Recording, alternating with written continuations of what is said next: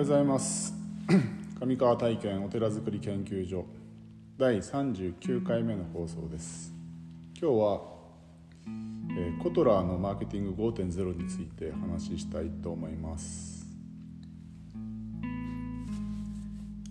えー、今日は7月1日ですね、えーと、今年も、えー、半分過ぎて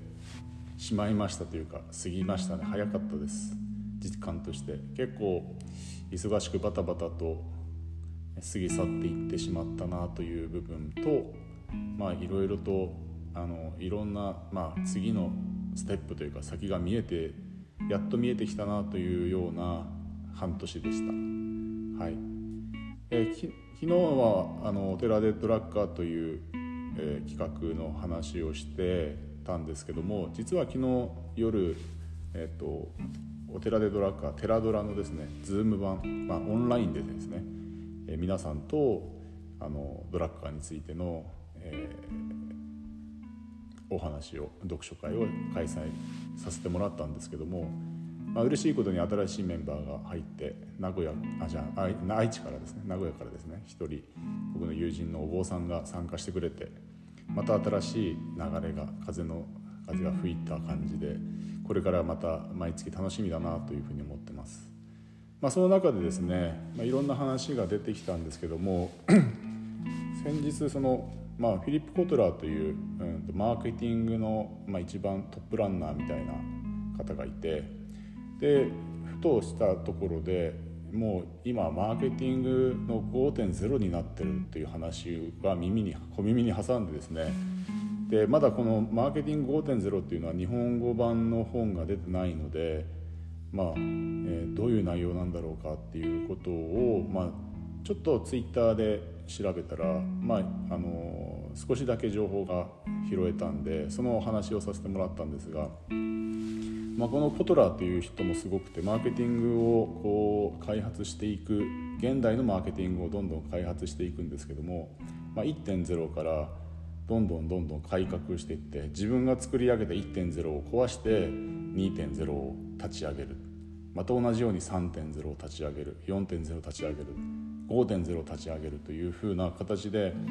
えーと、どんどん自分で立ち上げたものをこう壊してですね今はこれだっていうふうに新しくこう理論を展開するというすごい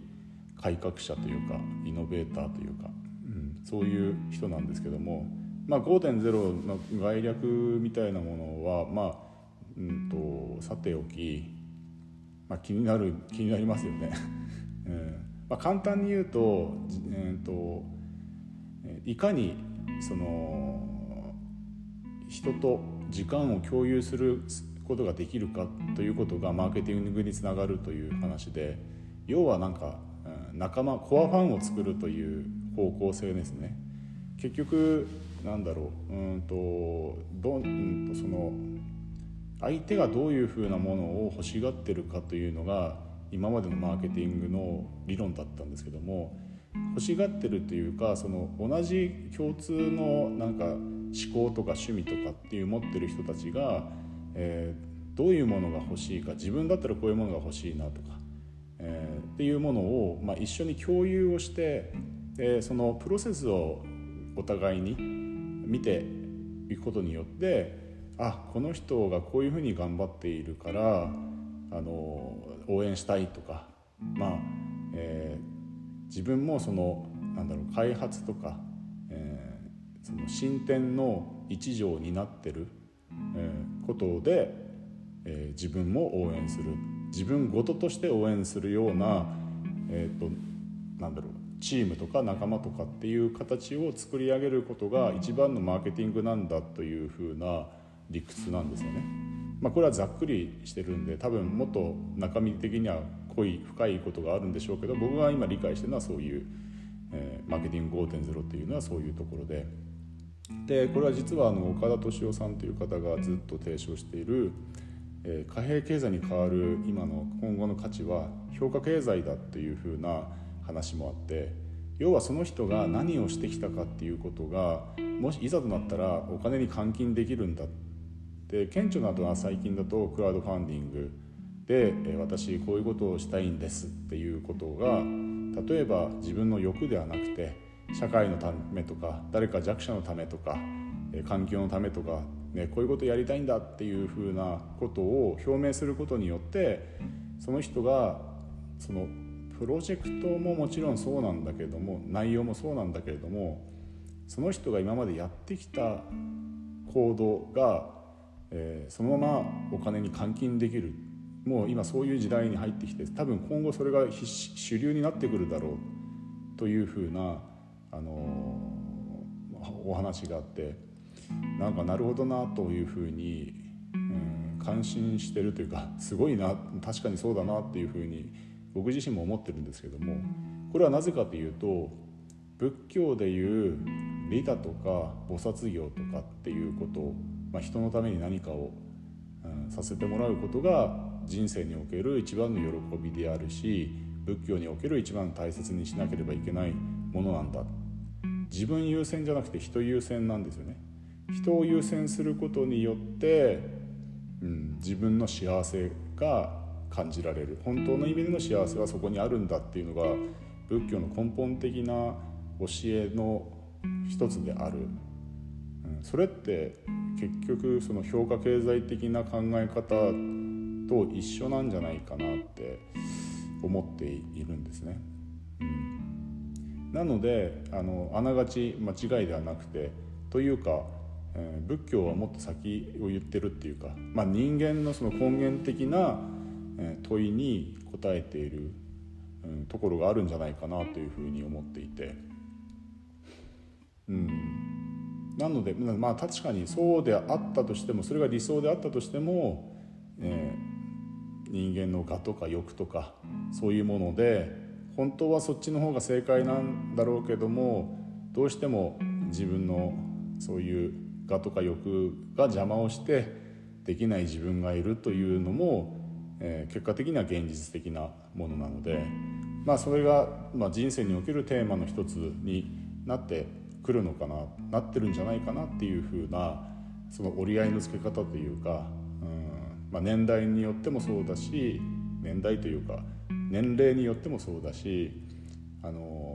その、まあ、いろんな置かれる環境によってもそうだと思うんで、まあ、それに置かれおいてもそういう、まあ、今のビジネス界のそういういろんな用語マーケティングとかマネジメントとか、えー、そうですね、うん。まあ、昨日の話した強みだったりとか成果だったりっていうものって実は仏教の中にもちゃんと組み込まれていていろんな例え話があって、えー、いろんなその戦戦士先輩たちですね。戦士が築き上げてきた宗派の中にいろんな特徴があるっていうことが、うん、実はそういうところからの見え方っていうのも一つの何、うん、て言ったらいいのかな。まああの何て言ったらいいのかな、うん、そういうものもちゃんと含まさってるしそういう見方をすることによってまた何ていうか盲目的に仏教を信仰するということではなくてちゃんとこう理論づけて体系づけて、うん、見ていくことによって一般の人たちがどういうふうに仏教を見てるか、えー仏うん、とお寺を見てるかお坊さんを見てるかということももちろんその中にはあの含まさっていかなければいけないあの押し付けてはいけ押し付けだけでは今までのような、うん、これがいいんだからこうなんだよっていうだけのことではなくてちゃんと、うん、説明できるようなとか、まあ、相談乗れるような、えー、そういう、うん、あり方が必要なんじゃないかなっていうふうに最近考えてます。まあ、昨日のあのテラドラのオンラインの、うん、読書会で、まあ、話した内容をちょっと凝縮して今日は話をしてみました、うん。まあ、今日はこの辺で終わりたいと思います。今日も一日素晴らしい日々をお過ごしください、お祈りしております。ありがとうございました。